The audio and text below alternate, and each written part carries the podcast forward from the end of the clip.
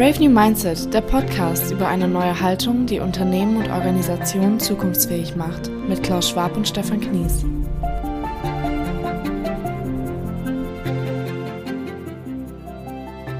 Heutzutage wird in der Wirtschaft und in Organisationen viel über Transformation im Kontext von Digitalisierung und Nachhaltigkeit gesprochen. Häufig stehen dabei die Themen Technologie und Geschäftsmodelle im Vordergrund. Natürlich sind technologische und unternehmerische Innovationen wichtig, aber wir sind überzeugt, dass echter Wandel nur dann gelingen kann, wenn er die Menschen mit ihrer Haltung in den Mittelpunkt stellt, also deren innere Einstellung, ihre Wertvorstellungen, ihre Denkweisen und auch ihre Emotionen. Deshalb machen wir uns auf die Spurensuche nach der Haltung, die uns zukunftsfähig macht. Darüber unterhalten wir uns mit Führungspersönlichkeiten aus der unternehmerischen Praxis, um aus ihren Erfahrungen für die Bewältigung zukünftiger Herausforderungen zu lernen. Herzlich willkommen zu einer neuen Folge unseres Podcasts Brave New Mindset, auf der Suche nach der Haltung, die uns zukunftsfähig macht. Stefan und ich ähm, haben heute Chris Weins zu Gast. Chris ist CEO von Sapera. Er selbst sagt, ein Berliner Design- und Technologieunternehmen. Herzlich willkommen, Chris. Ja, danke. Hallo. Hi, Hi Chris, herzlich willkommen. Freut genau. mich.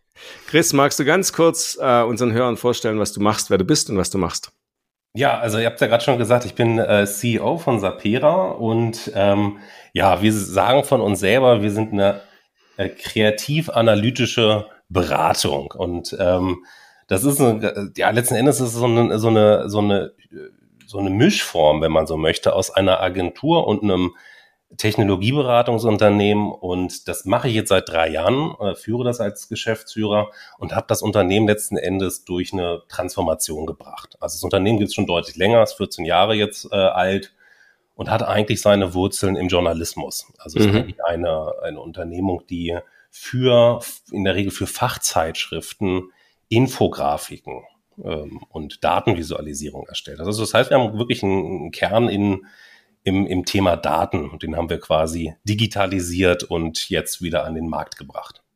Cool, spannend. Und ähm, da hätte ich mal eine Frage dazu zu dieser Transformation, weil du sagst, die ist ähm, jetzt quasi, hört sich an wie abgeschlossen oder bist du noch mitten im Prozess drin oder wie, wo würdest du sagen, befindet ihr euch? Ja, du, ich weiß gar nicht, ob die jemals so richtig abgeschlossen sein kann. Das ist eine gute Frage. Also wir sind aus dem Gröbsten raus. Also es gab wirklich Zeiten, da hat man gemerkt, also ich habe, also ich sage immer so, als wir damit angefangen haben, fühlte sich das an wie so ein verrücktes Uni-Projekt. Ne? Also wir sind wirklich, also ein bisschen ungewöhnliche Geschichte. Ähm, ich habe diesen, äh, also diese Geschäftsführerrolle übernommen vom Gründer. Und äh, wenn so ein Gründer, wenn so ein Wechsel stattfindet, dann ist das sowieso erstmal eine ganz große kulturelle Veränderung für so ein Unternehmen. Und ähm, und am Anfang muss man wirklich sagen, es war überhaupt nicht klar, wohin die Reise geht. Also es wirklich ging erstmal so darum, rauszufinden, was können wir denn eigentlich und was will der Markt und und also war wirklich großes Chaos und inzwischen äh, ist das glücklicherweise nicht mehr der Fall. Es hat sich sehr stark rauskristallisiert, was wir können, wo wir hinwollen. Und es gibt tatsächlich so, so Routinen, wenn man so möchte, die es zwischenzeitlich dann irgendwann mal gar nicht mehr gab. Ähm, also äh, ja, aber trotzdem, es ist immer es ist ein Prozess, der, glaube ich, nie so ganz abgeschlossen ist. Kannst du was dazu sagen, wie ihr den Prozess prinzipiell angegangen seid? Also so in groben Zügen? Ähm, ja, also wir sind, ähm, also ja, also ich glaube, also als für uns klar war, dass es, also erstmal muss man sagen, das ist nicht so gewesen, dass wir von vornherein uns im Klaren darüber waren, dass es diesen Prozess überhaupt geben muss. Also das ist vielleicht auch erstmal so eine ganz, ganz wichtige Erkenntnis, ähm, denn am Anfang ähm, hatten wir eigentlich, äh, hatten wir eigentlich gedacht, naja gut, also ähm, wir, es gibt ja, also Zeitschriften gibt es noch, Journalismus gibt es noch und so weiter und so fort. Und irgendwie wird man da schon wieder, irgendwie wird man da sich logisch weiterentwickeln. Und dann haben wir gemerkt, so, nee, es hat sich so viel auch ähm, am Markt geändert, ähm, dass wir äh, wirklich gesagt haben, so, das ist, das, das braucht jetzt einen eigenen Prozess. Und ähm, ja, schlussendlich ähm, äh, war es bei uns äh, so, dass wir über einen sehr, sehr kurzen Zeitraum ähm, einen, sozusagen durch externes Kapital, durch einen Investor die Gelegenheit hatten, ähm, auch personell zu wachsen. Das war schön auf der einen Seite, da ist ganz viel neues Talent ins Unternehmen gekommen, aber so die Frage, was macht man damit jetzt eigentlich, das war zwischenzeitlich nicht so ganz klar. Mhm. Das heißt, ähm, um deine Frage zu beantworten, wir haben uns als allererstes als allererstes haben wir tatsächlich erstmal so ein bisschen, ein, wir mussten erstmal ein Führungsteam irgendwie zusammenstellen, was sozusagen so äh, Kernkompetenzen ähm, wieder mit uns Unternehmen gebracht hat. Also ich habe tatsächlich angefangen, kurz nach meiner Geschäftsführerberufung, die mir einen ein, ein Team zusammenzustellen, also A, ein paar Leute äh, zu identifizieren, die die, sagen wir mal, transformationswillig waren, die da Lust hatten, hm. damit dran zu hm. arbeiten, äh, die hm. man erstmal rausfiltern äh, und aber auch ein paar neue Leute reingebracht, die einfach Kompetenzen, die es im Unternehmen nicht gab, die die mit reingebracht haben. Und dann sind wir tatsächlich in so eine Auditierungsphase reingegangen, also wirklich angefangen bei dem, was können wir denn eigentlich? Ähm, und, ähm, und, und also tatsächlich auch wirklich uns viel mit unseren Mitarbeitern beschäftigt. Also mhm. so, was wollen denn eigentlich unsere Kollegen? So, ähm, also die, ich glaube, so die erste Amtshandlung war tatsächlich, dass wir verschiedene Befragungen durchgeführt haben im Unternehmen, um erstmal rauszufinden, so, okay, worauf haben die denn hier eigentlich Lust und wie weit ist das deckungsgleich mit dem, was es da draußen so an Kundschaft gibt? Mhm. So, ne? Das war also erstmal eine, das war tatsächlich ein ziemlich intensiver Prozess. Mhm. Und äh, sag mal, das, das hört sich spannend an, wenn du sagst, du, ihr habt erstmal auch, seid in Befragungen reingegangen und habt äh, euch erstmal angehört, was denn eigentlich gewollt ist oder was man, was so auf der Seite der Mitarbeitenden eigentlich gewünscht ist. Hast du da so ein Gefühl für die, weil wir heute ja auch über Haltung sprechen wollen, hast du so, ein, so eine Grundhaltung da verspürt oder war das ganz, äh, ganz heterogen und ähm, kann man das nur so differenziert beschreiben? Also es gab bei uns ich würde schon wirklich sagen, es gab so richtig Fraktionen. Also man hat tatsächlich gemerkt, es gab Mitarbeiter, die waren schon sehr lange im Unternehmen. Also gibt dann auch wirklich äh, Mitarbeiter, Kollegen mit ähm, Betriebszugehörigkeiten von fünf Jahren, sieben Jahren, zehn Jahren und mehr. Ähm, und da hat man dann schon gemerkt, dass man Leute, die waren quasi Kinder erster Stunde, die waren noch sehr stark geprägt durch das, ähm, sozusagen durch die Anfangszeiten, durch dieses, durch, durch so eine, ähm, ja, wirklich so eine journalistische, äh, fast so enthüllungsjournalistische Wahrheitssehnsucht. Das war aber was ganz anderes als dann Leute, die jüngst dazugekommen waren. Das waren dann zum Teil Datenwissenschaftler und, und so, die waren ganz anders geprägt. Wir hatten dann plötzlich Informatiker mit dabei und sowas und die tickten ganz anders. Wir hatten Marketingleute im Unternehmen. Also es gab so, es gab so Cluster und, ähm, und äh, das hat sich sehr, das hat man sehr, sehr schnell gemerkt. Das hat sich sehr schnell rauskristallisiert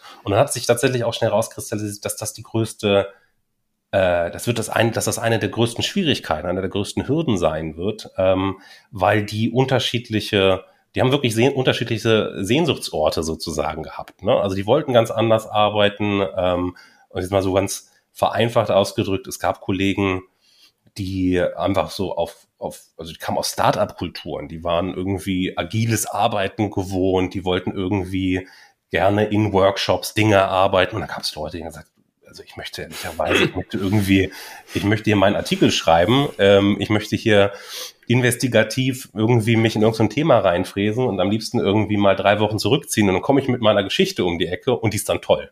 Mhm. So. Und das war ein kulturell, das war, also das passte überhaupt nicht zusammen. Und das war tatsächlich das größte Abenteuer, also die, die ersten, tatsächlich Monate, muss man wirklich sagen. Es hat eine ganze Weile gedauert.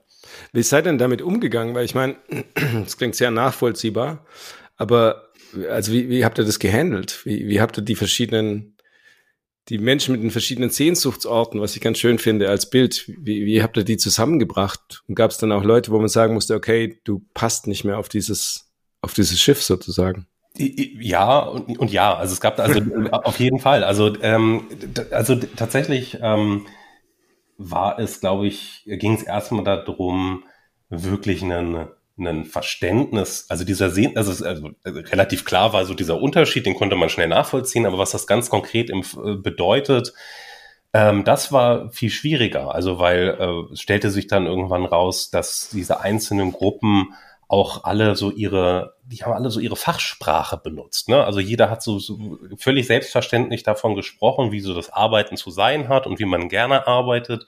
Und alle haben auch immer genickt und äh, und oder oder hatten äh, also entweder äh, haben zugestimmt oder hatten tatsächlich Abwehrhaltung. Aber es hat äh, eine Weile gebraucht, bis wir verstanden haben, okay, das heißt nicht, dass jetzt alle wirklich das gleiche Verständnis davon haben. Also es ging mhm. am Anfang, also wirklich die erste Zeit ging es vor allen Dingen darum, auch rauszufinden, wie kriegt man denn eigentlich jetzt irgendwie über das übereinander? Also, wie, also wir haben, wir haben tatsächlich angefangen, diese verschiedenen Arbeitsmodi in Teams äh, also einfach mal anzutesten, einfach mal auszu auszuprobieren, zu gucken, mhm. okay, wie fühlt sich denn das eigentlich an, wenn wir jetzt äh, ich sag mal, also agil ist auch so ein Riesen, so ein, so ein Buzzword, aber ich sag mal so Anfänge von ähm, von agilerem Arbeiten, würde ich jetzt vielleicht mal sagen. Wie, wie, würde, wie fühlt sich das denn an, wenn man ein journalistisches Produkt zum Beispiel in so eine, auf so eine Arbeitsweise mhm. entwickelt? Und funktioniert das? Und ähm, und äh, das hat tatsächlich, ich würde sagen, das erste Jahr war wirklich so ein Trial and Error, wo wir dann, äh, wo wir dann erstmal rausfinden mussten, okay, was meint denn jeweils die andere Gruppe damit, wenn sie das sagt? Und wie fühlt sich das in der Praxis an? Und für wen fühlt sich denn jetzt, jetzt noch gut an? Wir hatten ein paar Überraschungskandidaten mit ein paar Leuten, die dann irgendwie gemerkt haben, so, hey, das ist, das ist super, das passt total gut für mich.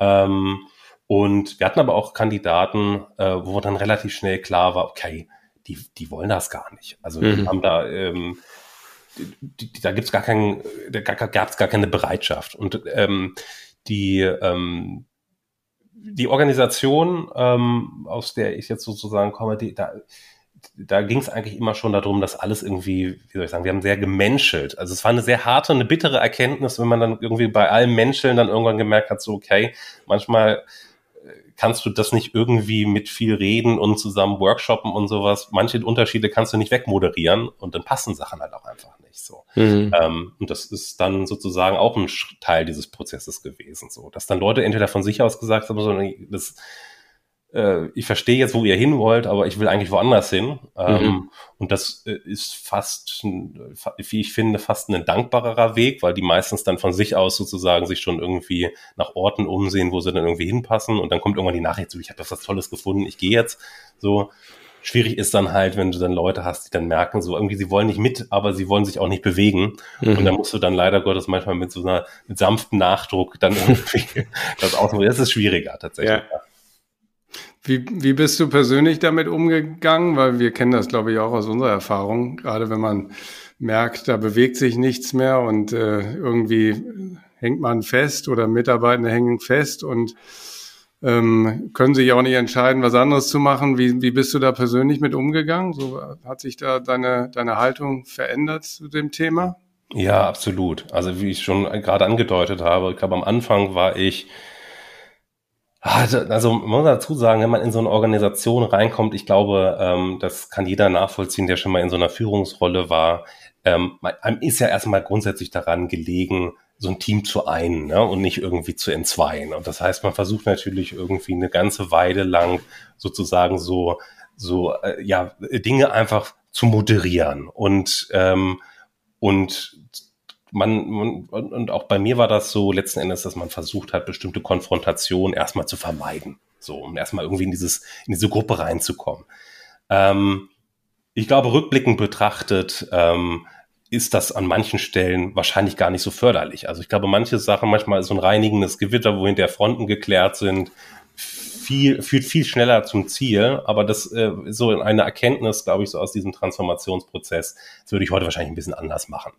Ähm, und äh, das heißt am Anfang tatsächlich sehr, sehr, sehr verhalten. Man hat eher versucht zu überzeugen, man hat Leute reingeholt, äh, die vielleicht, ähm, also haben wir tatsächlich, wir haben, wir haben bei, bei der Personalauswahl von neuen äh, Mitarbeitern häufig darauf geachtet, dass da einfach, dass die, dass die, also Paradebeispiele eigentlich auch für so Transformationsprozesse waren. Also meinetwegen Journalisten, die jetzt äh, im UX-Design arbeiten oder sowas. Also gibt ja so Charaktere, wo man sagt, Mensch, guck mal, das, das, das kann man erfolgreich meistern, das kann total interessant sein. Ähm, und, und solche Leute reingeholt. Ähm, aber schlussendlich ähm, haben wir dann auch gelernt, so manchmal braucht es dann diese, diese, diese Auseinandersetzung. Was wir dann auch wirklich gemacht haben, ist, ja, wir haben versucht, das ähm, wie soll ich sagen, wir haben versucht, das ein Stück weit zu komprimieren. Also wir haben versucht, diese, also was glaube ich schwierig ist für so eine Organisation in einer Transformation, ist, wenn es immer so äh, ja, wenn es so tröpfchenweise so, so, so Transformation stattfindet und also jetzt beziehungsweise auch so Personalselektion, würde ich sagen, fast schon stattfindet. Und man merkt so, okay, das, das verbreitet ja auch Unsicherheit. Also wir haben dann gemerkt, so, okay, es ist besser. Man sagt ganz klar, okay, diese, diese Abteilung funktioniert so nicht mehr und man spricht gleich mit mehreren Personen ähm, und sagt, okay, Leute, das klappt aus den und den Gründen nicht, okay. Und man kann es auch in die Organisation so reintragen und begründen und transparent machen, natürlich ähm, als das irgendwie in, sozusagen einzelpersonenweise irgendwie so durchzugehen und das über einen langen Zeitraum zu ziehen. Hm. Du hast jetzt viel Erfahrung mit dem Thema Mindset-Haltung. Kannst du Attribute benennen, ähm, die wichtig sind für eine erfolgreiche Transformation, also im Team oder bei Menschen? Weißt du, was ich meine? Also wo man sagen kann, wenn jemand die, also das ist eine Haltung, mit der mit der die Menschen rangehen sollten an so ein Thema? Also, ja, also ich glaube, es funktioniert, also, ist, das kann ich bei mir selbst äh, sagen, aber ich glaube, dass auch so, wenn ich mir die, die Kollegen anschaue, bei denen das besonders gut funktioniert, äh, ich merke, es gibt äh, einfach Leute, die, die wahnsinnig neugierig sind, die Sachen einfach ausprobieren, die ein bisschen, wie soll ich sagen, die, die glaube ich, eine gewisse Furcht, Furchtlosigkeit auch ein Stück weit mhm. ähm, und das ist ist wahnsinnig zuträglich. Ja, da passieren eigentlich die tollsten Sachen. Da muss man dann auch wirklich sagen, da gibt es dann plötzlich Erfolge aus Richtungen, die man so gar nicht erwartet hätte. Dann entsteht plötzlich was ganz Neues. Mhm. Aber Leute, die ähm, die insgesamt verhaltener sind, äh, die so ähm, da, da, da ist das schwierig. Also mhm. die stehen sich selbst ganz auf dem Weg, ähm, die nehmen sich auch so Gruppen, aus so einer Gruppendynamik raus und da ist es dann auch schwer. Also da muss man wirklich viel Energie dann auch aufwenden, um die mitzunehmen und so. Also, ähm, aber das ist tatsächlich, ich glaube, das sind so Eigenschaften, die das äh, begünstigen. Mhm. Also Neugier, Mut, noch genau, was? Genau, genau. Ähm, ja, so ich glaube, ähm, ja, also ich glaube, so ein gewisser, ähm, tatsächlich eine gewisse Unzufriedenheit mit dem Status quo, so absurd das auch klingt. Also es oder so, es gibt tatsächlich so, ähm, äh, wir haben in unserer Organisation ähm, so einige Künstlertypen, würde ich fast sagen, und die ähm, sind erstmal so von ihrem ganzen, also die sind vielleicht ein Stück weit introvertiert, aber was die wirklich auszeichnet, ist, dass die eine, ähm, dass die einen absoluten Wunsch zu, zu, zu so einer Perfektion haben, dass die irgendwie immer so danach streben, die Sache noch ein Stück weit besser zu machen. Und das Tolle daran ist, mit solchen äh, Charakteren, ähm, ist die Suche nach den Dingen, die man besser machen kann, so viel einfacher. Und mhm. ähm, äh, äh das, das, das ist dann quasi, da kommt gleich so eine intrinsische Motivation mit dazu, Dinge irgendwie anders zu, äh, machen zu wollen.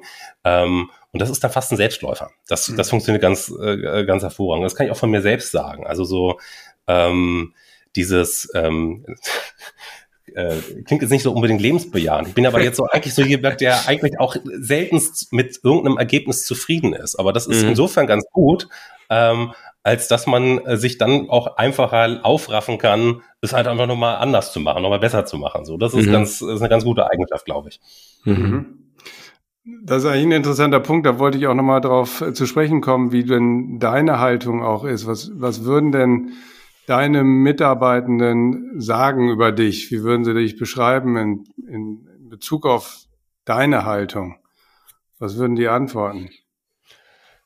Das ist eine gute Frage. Also, ich glaube, ähm, ich glaube auch das kommt ganz darauf an, in welcher Phase so ein Mitarbeiter dazugekommen ist. Also so, ich glaube, ähm, und das, das passt so ein bisschen zu dem, was ich erzählt habe. Wir haben am Anfang extremst viel Wert darauf gelegt, Dinge zu erklären. Also wirklich ich würde fast so äh, salopp sagen, bis zum Erbrechen, bis die Leute es nicht mehr hören konnten, wurde erklärt, warum hat man welchen Schritt gemacht und was sind die Implikationen und warum hat man das gemacht. Also auch die, die Ergebnisse, wie, wie ich das vorhin erzählt habe, aus, aus, aus den entsprechenden Umfragen. Ähm, Strategie-Retreats äh, haben wir hinterher offengelegt, haben, haben gesagt, okay, da haben wir in, im Management folgende Themenpunkte bearbeitet, sind aus den und den Gründen zu diesen Ergebnissen gekommen.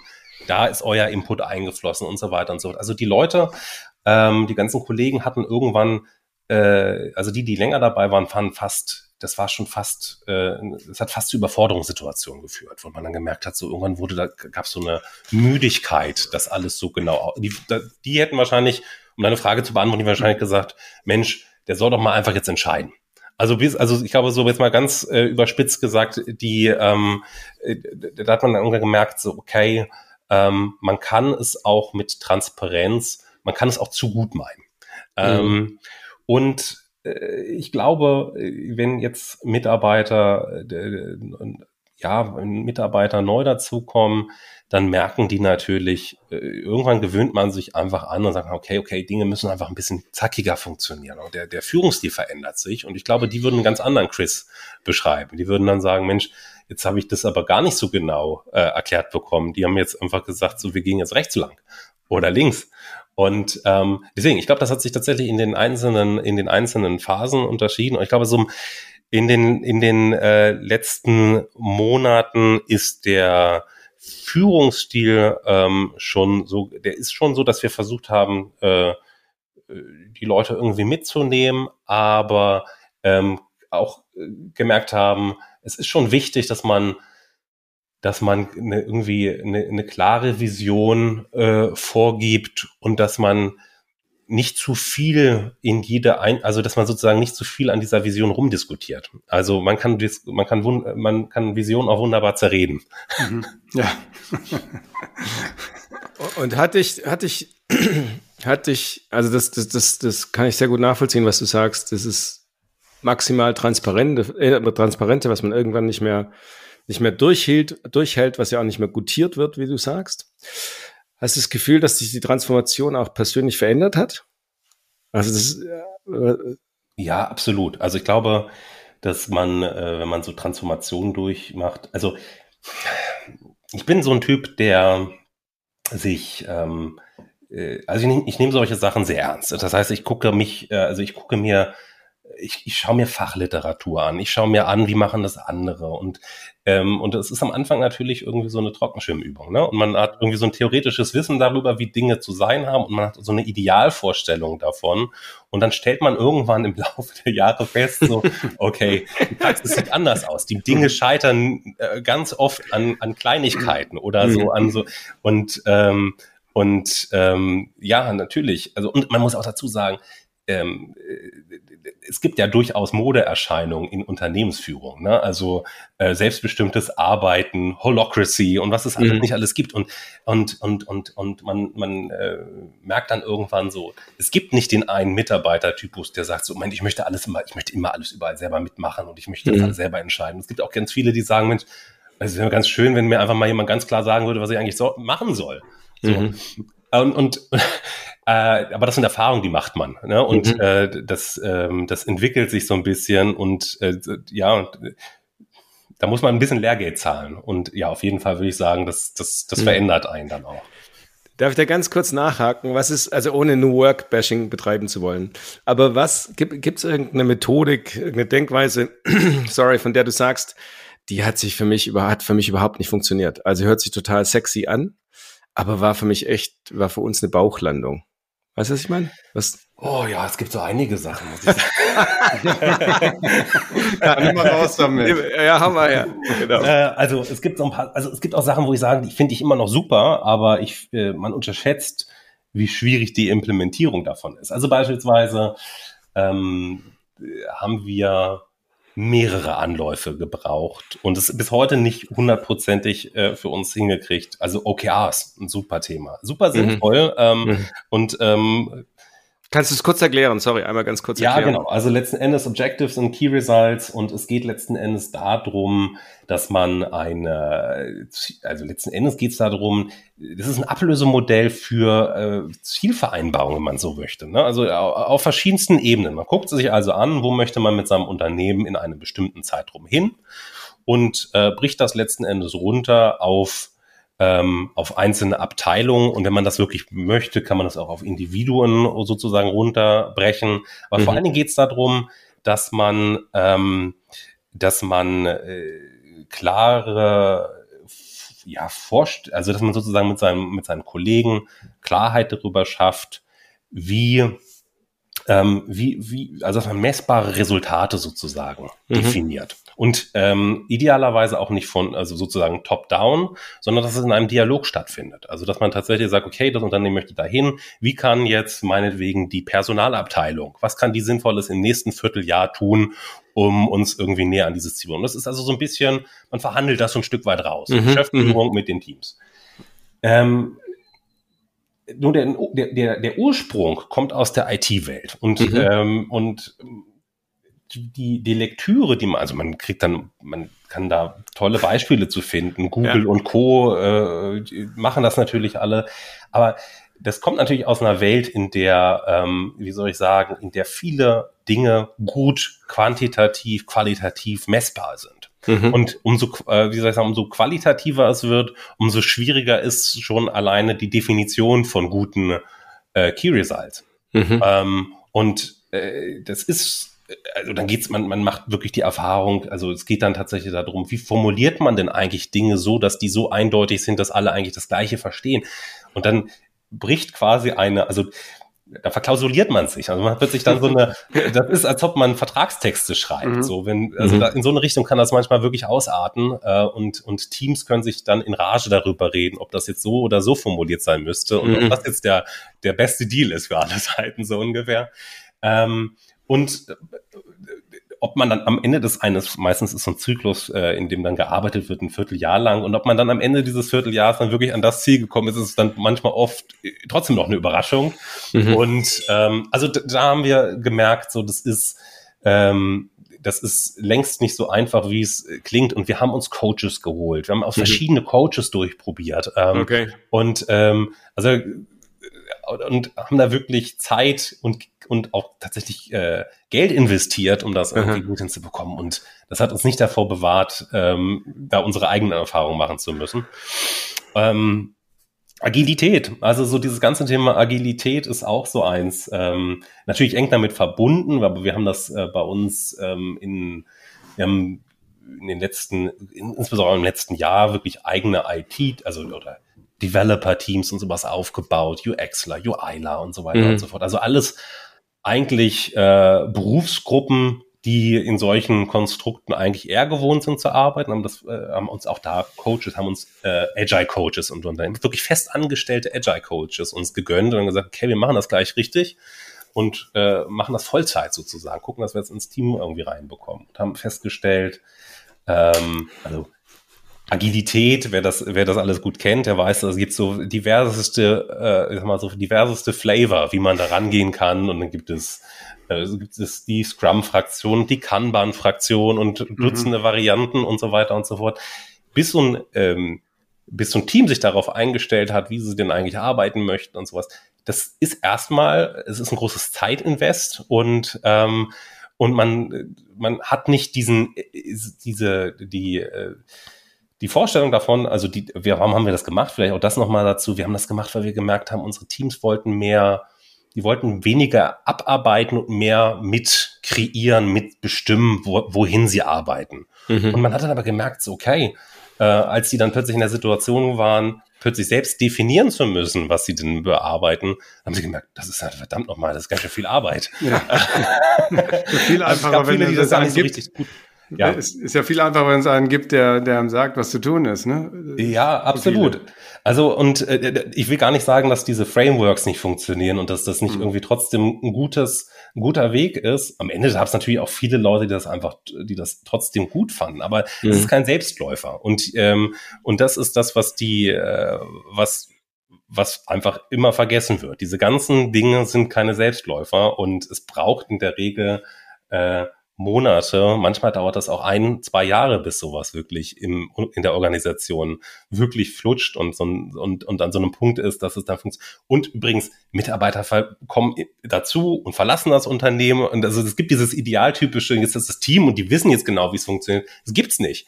Ähm, dann hast du wieder Leute dabei, die müssen natürlich auch wieder reinkommen. Also es ist eigentlich immer Arbeit, äh, das auch am Laufen zu halten. Mhm. Ähm, Chris, noch mal eine Frage zu dem Thema so der, der Stimmungslage in der Organisation oder bei den Mitarbeitenden in diesem Transformationsprozess. Man sagt ja auch gerade so in den Kreativbranchen ist einfach wahnsinnig wichtig, wie die Stimmungslage ist, weil Agenturgeschäft oder Kreativwirtschaft bedeutet natürlich auch immer auch mit, mit Rückschlägen umgehen zu müssen, Frustrationstoleranz zu haben. Und das ist ja besonders da wichtig, die, die, die Mitarbeitenden sozusagen im Flow zu halten. Hast du da so ein Rezept für, für dich entwickelt oder für deine Führungsmannschaft, wie ihr das, die Stimmung hochhaltet in der Organisation?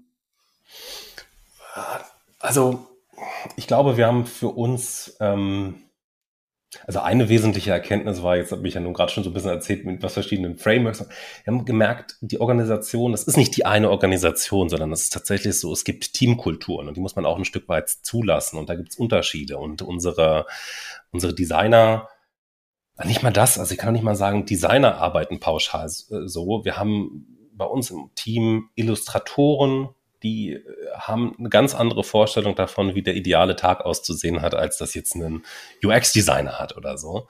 Also das zuzulassen und dann irgendwie am Anfang waren wir viel viel äh, rigider, wenn man so möchte, viel strikter, haben versucht, okay, alles irgendwie in so ein Korsett zu zwingen und zu sagen, Mensch, also die Company, die, die Firmenkultur steht quasi überall. Wir wollten so sehr Firmenkultur haben, ne? also äh, mhm. gemeinsam Mindset irgendwie schaffen und dann irgendwann zu merken, so okay, ähm, das, das gibt's nicht. Also das gibt es schon, aber es ist halt irgendwie etwas, ähm, wo man auch, also wo es Interpretationsmöglichkeiten zu geben muss. Äh, und haben dann irgendwann angefangen, den einzelnen ja, den einzelnen Teams das auch ein Stück weit zuzugestehen. Also das ist, äh, hat auch einen Preis, aber das heißt natürlich dann irgendwann merkst du dann auch, dass Teams äh, sagen, Mensch, ich weiß ja gar nicht mehr, was in Team 2 los ist oder warum machen denn die Designer warum gehen die denn jeden Montag einmal zusammen frühstücken und wir machen nur dienstags Bastelstunde oder so? Also, mhm. ja, gibt dann also Unterschiede, ja klar, ja, aber ähm, wir haben gemerkt, dass das am Ende des Tages trotzdem noch das äh, für uns der bessere Weg war. Also das konnte man dann gut ausmoderieren, dann konnte man sagen, okay, was gibt's denn für Austauschformate und wie, wie bringen wir die, die Leute dann doch noch irgendwie zusammen? Also so ein bisschen äh, embrace the difference, wenn du so möchtest. So, das, das war schon ein, ein, ein Teil dessen, ähm, das irgendwie auch bei uns irgendwie so zu akzeptieren und so zuzulassen. Mhm. Ähm, und ähm, ja, ich glaube, das war ein, ein ganz wesentlicher. Mhm. Mhm. Die Zeit rennt. Ähm, wir kommen schon zum Ende. Ähm, zwei Fragen noch zum Schluss. Das eine ist, wenn du auf die Transformation zurückschaust, kannst du die wichtigsten Erfolgsfaktoren benennen? Also was würdest du sagen, sind für eine erfolgreiche Transformation die wichtigsten Erfolgsfaktoren? Oh, das ist eine gute Frage. Also ich glaube, ähm, tatsächlich erstmal so ein gemeinsames Verständnis. Also so banal das klingt, am Anfang war das wirklich bei uns ein, ein Riesenthema und wo einigen schon total klar war, dass das notwendig war, sich irgendwo in eine andere Richtung zu bewegen, haben das viele noch gar nicht so realisiert, weil mhm. das für sie gar nicht relevant war, so im, im ersten, äh, im ersten Schritt. Also erstmal so ein gemeinsames Verständnis davon, warum macht man das eigentlich und, ähm, und dann, ähm, sobald das irgendwie klar ist, auch äh, ein einheitliches Verständnis davon, wo man hin möchte. So, das mhm. waren so, so zwei Schritte. Und ähm, ich glaube, dann ist es tatsächlich so, dieses äh, rausfinden, wie kriegt man so eine Strategie, wie kriegt man das in die Exekution, vor allen Dingen wie, also es gibt ja immer so Phasen, wo man merkt, so, okay, jetzt sind alle jetzt, jetzt haben alle ein Verständnis von der Dringlichkeit hoffentlich und mhm. sind für eine Zeit lang motiviert, aber das schleicht sich so unheimlich schnell ein, dass es ein Tagesgeschäft gibt und dass es mhm. so viele Sachen gibt und die Leute das dann doch wieder nicht auf dem Zettel haben. Äh, ich glaube, der dritte Faktor ist dann halt irgendwie so rausfinden, äh, wie schafft man das am Leben zu erhalten und ähm, mhm. und äh, wie misst man sozusagen immer mal wieder regelt, wie macht man es zu einer Routine, dass man einfach die, diese Dinge im Blick hat und das nachmisst. Also mhm. mhm. meinetwegen regelmäßige Mitarbeiterbefragung und äh, Gespräche dazu und so. Also rauszufinden, wie schafft man eigentlich zu schauen, ist unsere Kultur und unsere, ist, ist die intakt und äh, ist allen eigentlich klar, wo wir hinwollen. Mhm. mhm. Okay. Ja, vielleicht noch letzte Frage ähm, persönlich an dich. Ähm, hat, gibt es ähm, Quellen für, für die Inspiration oder für dein Wissen, die du ähm, uns und unseren Hörern nennen könntest, die dich jetzt inspirieren oder die dich weitergebracht haben? Bücher, Menschen, TED Talks, was auch immer. Gibt es da was, wo du sagen würdest, da habe ich was draus gezogen für das Thema Haltung? Ja, also es gibt tatsächlich, also ganz offensichtlich, es gibt so ein paar Sachen, die, die Zuhörer, die das noch nicht kennen, also ich kann tatsächlich, es gibt auch gerade irgendwie mal ein bisschen Werbung. Die neue Narrative äh, ist natürlich ein mhm. Standardwerk sozusagen, Magazin, ist gerade auch wieder eine neue Ausgabe rausgekommen. Jetzt gucke ich gerade mal hinter mich in meine, meine Bücherwand. Es gibt einen, äh, was ich sehr, sehr schwierig fand tatsächlich für alle, die in Führungsrollen sind, es spricht, es wird seltenst über die die Misserfolge gesprochen. Es gibt ein schönes Buch ähm, von einem amerikanischen, wie äh, also Venture Capitalist, wenn man so möchte. Ben Horowitz heißt der. Und der hat ein Buch geschrieben, ähm, The Hard Things About Hard Things. Und da geht es tatsächlich darum, was passiert eigentlich, wenn so ein, ich meine, wenn so ein Geschäftsführer, also was, was, was gibt so Dinge, die dir pass passieren, wenn es wirklich in die Hose geht? Also wenn du merkst, irgendwie die Kultur klappt nicht oder wenn du wirklich von deinen Mitarbeitern ähm, mit deinen Kollegen irgendwie sagen, jetzt müssen wir die Zähne zusammenbeißen, aber irgendwie trotzdem muss ich leider Gottes die Hälfte der Mannschaft rausschmeißen, weil es irgendwie nicht anders geht. Wie geht man mit sowas um? Wie geht man als Führungskraft damit um? Wie kriegt man die Leute da irgendwie mitgenommen? Das fand ich ein sehr, sehr spannendes Buch und da gibt es nicht so viele von, die so brutal offen über solche mhm. Themen sprechen. Super, vielen Dank. Ja, Chris, vielen, vielen Dank für deine Zeit und deine, das Teilen deiner Erfahrungen. Es war sehr, sehr spannend und danke dir. Ja, sehr gerne. Danke dir, Chris. Ciao. Alles Vielen klar. Dank. Tschüss. Tschüss. Tschüss.